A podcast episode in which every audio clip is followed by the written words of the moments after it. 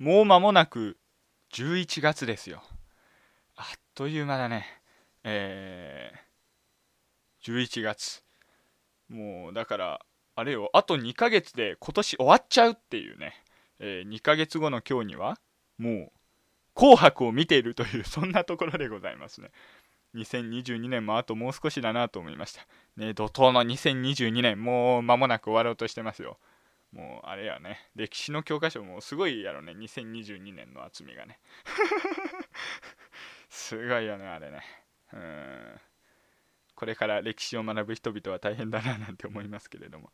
はい、という、まあ、そんな話題はいいといたしまして、本当にね、もう今年もあと少しでございます。もう最近になって急に寒くなってきましたけどもね、えー、皆さん体調管理お気をつけて、えー、お過ごしください。それでは早速始めていきましょう。第3回シャモのしゃもじスタート。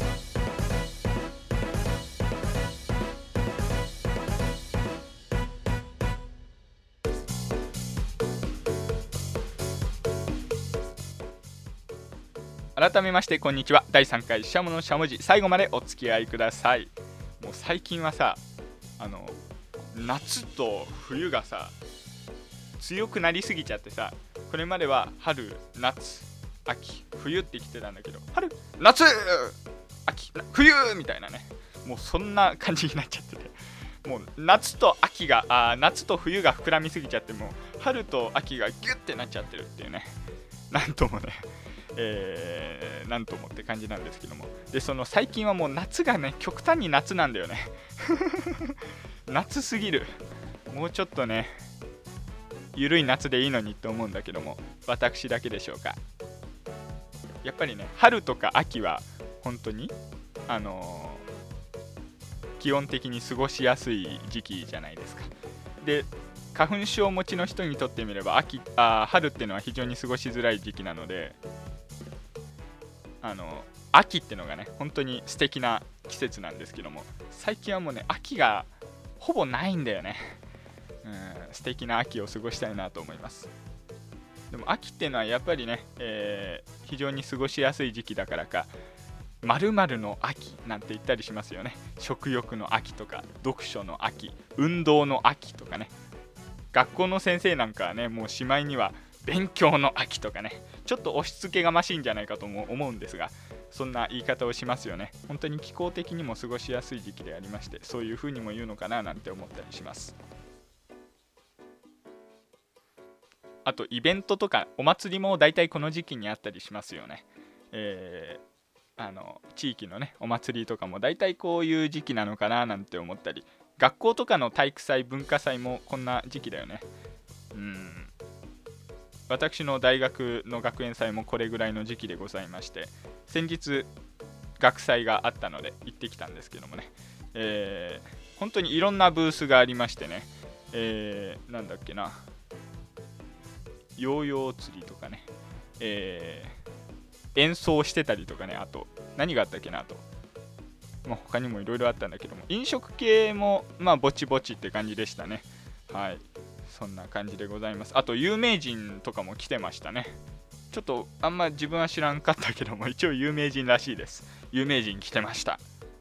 やっぱ大学の学祭っていうと高校の文化祭とはちょっと違うよね。ワンランク上を行くというかお金かかってんなって感じがしますね。はい。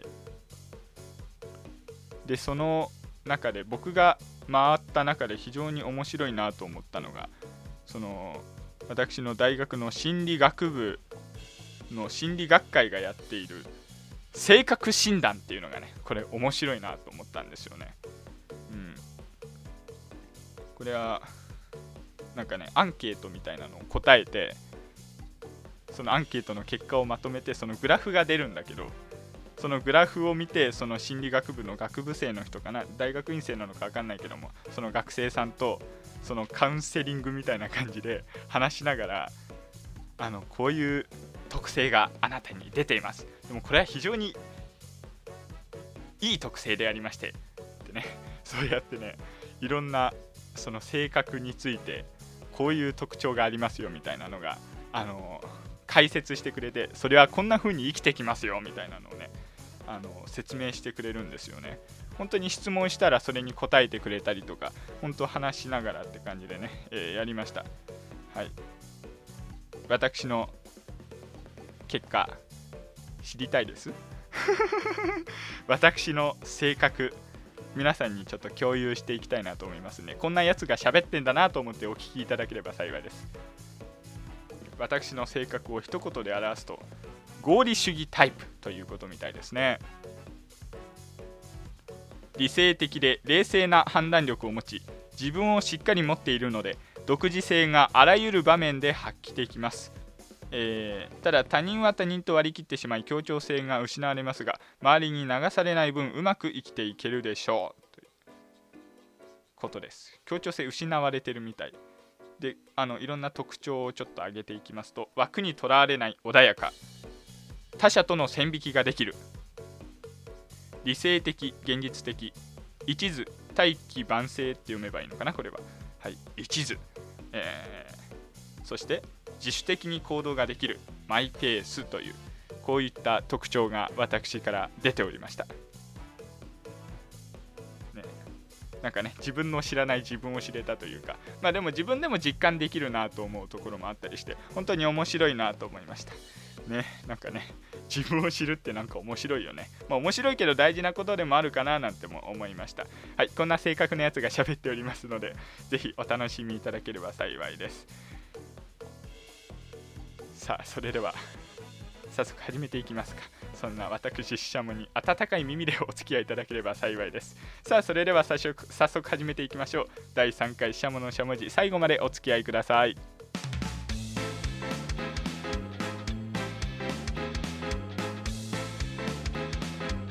しゃものしゃもじ。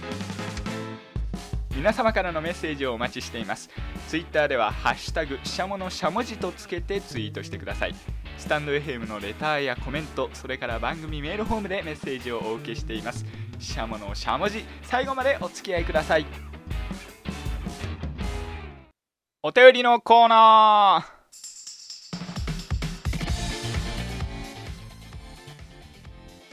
第3回シャムのしゃもじ私シャムがお送りをしております最近お便りがね届かないというちょっと前はちょくちょくいただいていたんですよね。なんかね、スタンド FM に移行したりとか、受験期でサボってたりとか、えー、しゃものしゃもじになったりとかして、お便りが届かなくなった。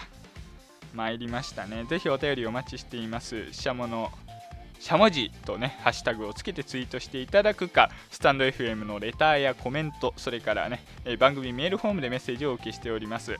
あのしゃものしゃもじのウェブサイトのメッセージからもね、えー、メールフォームへのリンク貼ってありますのでぜひそこから送ってみてください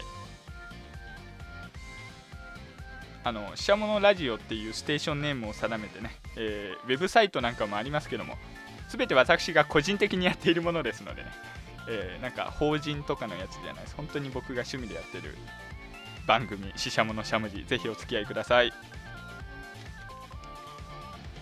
ちょっと以前いただいたお便りをね、あの先日掘り起こしておりまして、どんなお便りをもらってたのかななんて思って、えー、見直していたわけですけれども、以前いただいてたお便りでね、ちょっと気になるお便りがありまして、ご紹介したいと思います。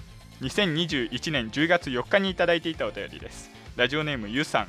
しゃものしゃもじ、あ、重箱の方でもご紹介しましたけども、改めて、えー、ちょっと読み上げていきたいんですが、その中でね、本当にあのどうやって答えるべきなのかなって迷うところがあって、えー、っとね、そのお便りの中でこういうフレーズがありまして、ししゃもさんはどんな人がタイプなのかも知りたいですっていう質問があって、これなんとも困るんですよね。もう私、彼氏か、あ、彼氏じゃね 彼女いたことないから、彼氏はもっといたことないんだけども、もっとってのも変だけどね、正直わからないですね。だから、なので、これはどう答えるべきなのかなと、私考えました。やっぱね1年経ってもまだちゃんとした答えを出せていないということにこの喋り手としてのねこのねなんかねプライドが傷つくわけですよ。そこまででもないけど。まあでもねなんかお答えしておきたいなと思いましてね。考えました。診断です。こちらも診断を使ってみました。はい。こちらネットの診断を使ってみました。マイナビのね、えー、恋愛タイプ診断というのをやってみたところ私にぴったりの恋人タイプは親友兼恋人タイプ。お互いに支えながらパワーアップできそうということ。自然体で接することができ対等に付き合える。親友兼恋人タイプ。友達感覚でワイワイ騒いだりお互い支え合ったりすることができるから2人でいれば100人力。1人では無理なことも2人なら乗り切れそう。ノリが合い本音を言い合える相手を探してみると二重丸ということです。なんか甘すぎるタイプを負担に感じやすいらしいです私。なんで親友兼恋人タイプがいいらしいです。あいいっていうかタイプだそうです。自分の知らない自分が知れたような感じがしました。はい。でもこれって多分彼女できないとか結婚できない典型的なタイプな気がする。どうなんだろうねこれは。これはまあ数年後答え合わせということでしょうか。1年越しの回答でございました、ね、なんかこういう診断系っていうのは面白いですね、うん、やっぱでもねネットでやるよりも本当直接こういうのを受けた方が面白いなと思いました。占いとか行ってみようかな。絶対面白いよね、うん、ああいうのも鵜呑みにしちゃいけないんだよ。うん。壺買ったりとかするのはちょっと良くないと思うんだけどまあちょっとそういうところもあるのかなと思いながらね軽く聞くのはすごい楽しいのかなと思いました。はいぜひ皆さんも試してみてください。ここまでお便りの箱のコーナーでした。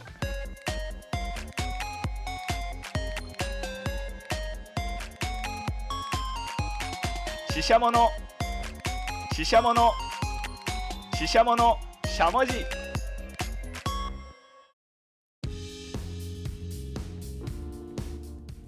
私シャモがお送りしております。第3回シャモのしゃもじでございます。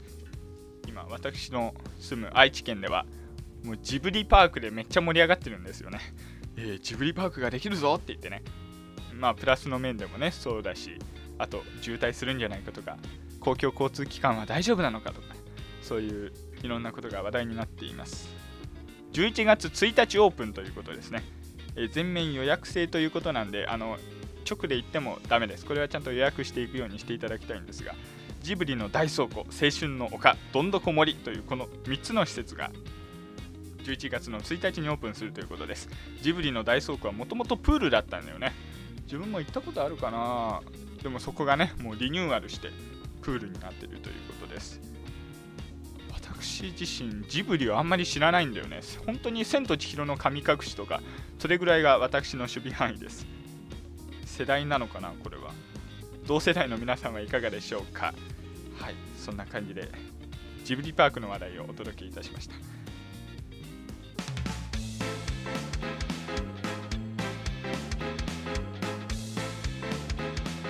たししゃものしゃもじ